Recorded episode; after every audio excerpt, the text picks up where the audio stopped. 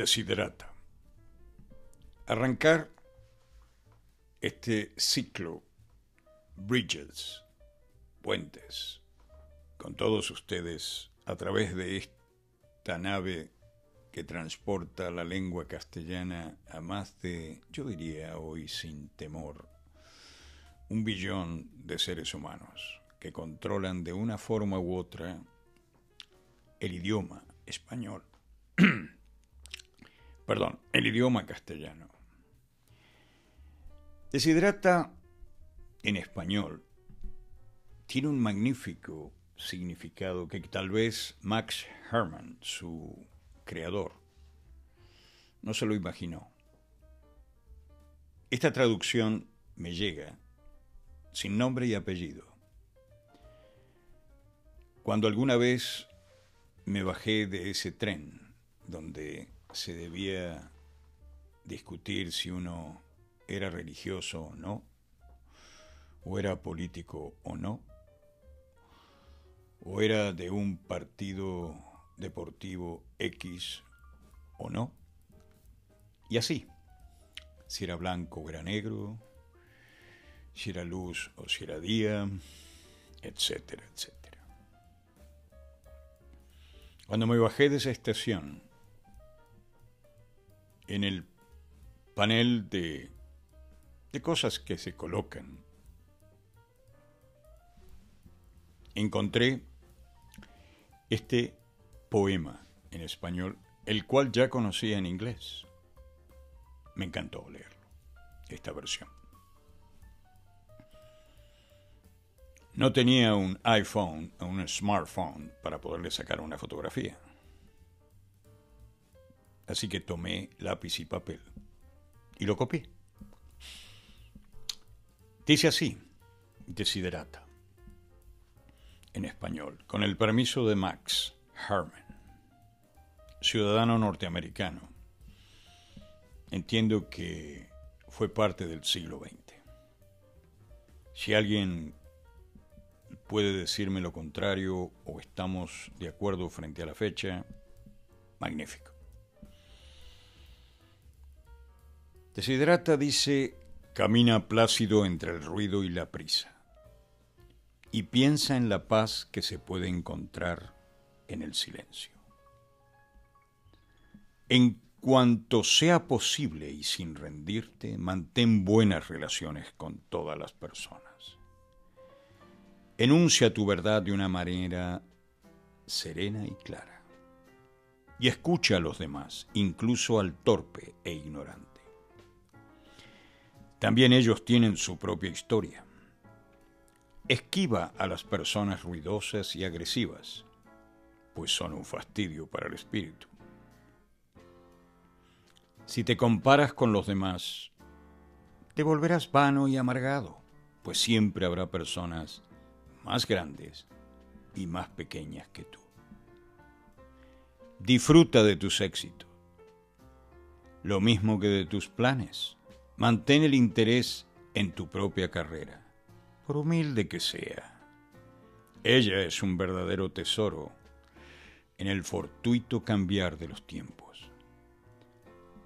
Sé cauto en tus negocios, pues el mundo está lleno de engaños mas no dejes que esto te vuelva ciego para la virtud que existe. Hay muchas personas que se esfuerzan por alcanzar nobles ideales. La vida está llena de heroísmo.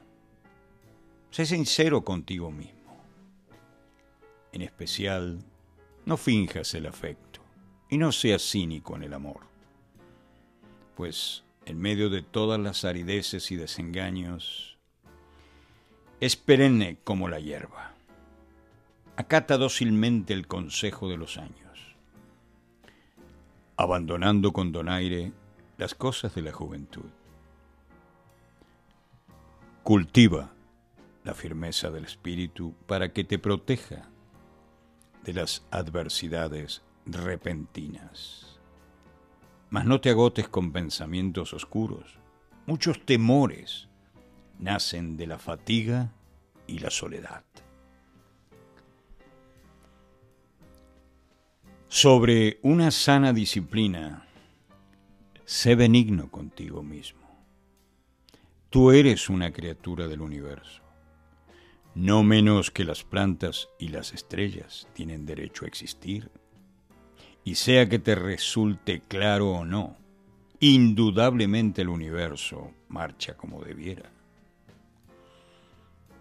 Por eso debes estar en paz con Dios o con tu no Dios, cualquiera que sea tu idea de Él. Y sean cualesquiera tus trabajos y aspiraciones, conserva la paz con tu alma en la bulliciosa confusión de la vida. Aun con todas sus farsas, penalidades y sueños fallidos, el mundo todavía es hermoso. Sé cauto, esfuérzate por ser feliz. Yo creo que a partir de Desiderata podemos arrancar, podemos encontrarnos, como lo han dicho miles y miles de poetas en los últimos 100 años, podernos encontrar en el camino en algún café de la vida, algún café que gracias a la inteligencia y a la visión de algunos en pleno renacimiento italiano decidieron bendecir este brebaje, esta infusión, ya que estaba maniatada y secuestrada por una serie de fuerzas ignorantes, egoístas como lo pueden ser siempre.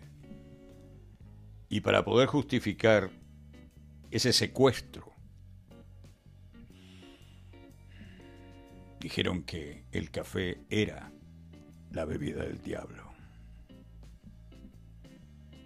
Un señor uniformado con togas y más togas y trapos y más trapos,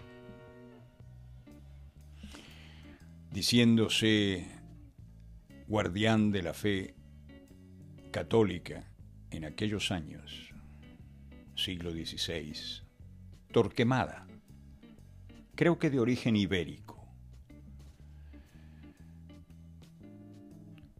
Perseguía a aquellos que veían en esta bebida algo especial.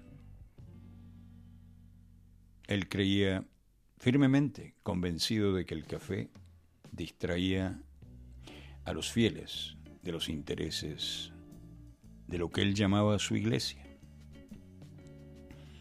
A partir de ahí ustedes pueden hacer todas las especulaciones que quieran. Punto seguido.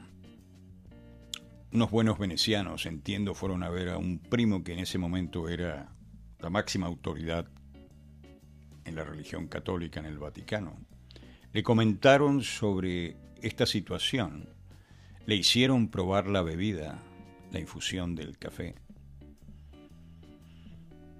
Fascinado por el resultado de la degustación del café, este Santo Padre les preguntó, ¿cuál es el problema? Le comentaron nuevamente que había un caballero dentro de la Iglesia Católica que condenaba a aquel que tomara café y le dijeron quién era. El Santo Padre sonrió y dijo, terminaremos con eso. Y le dio la bendición. De esa manera, concluyó, el diablo ya no se puede acercar a esto. A partir de ese instante surgen el café y allí nacen las grandes visiones sobre el mundo en sus distintas facetas. Galileo Galilei, Isaac Newton, Kepler, etcétera, etcétera, etcétera.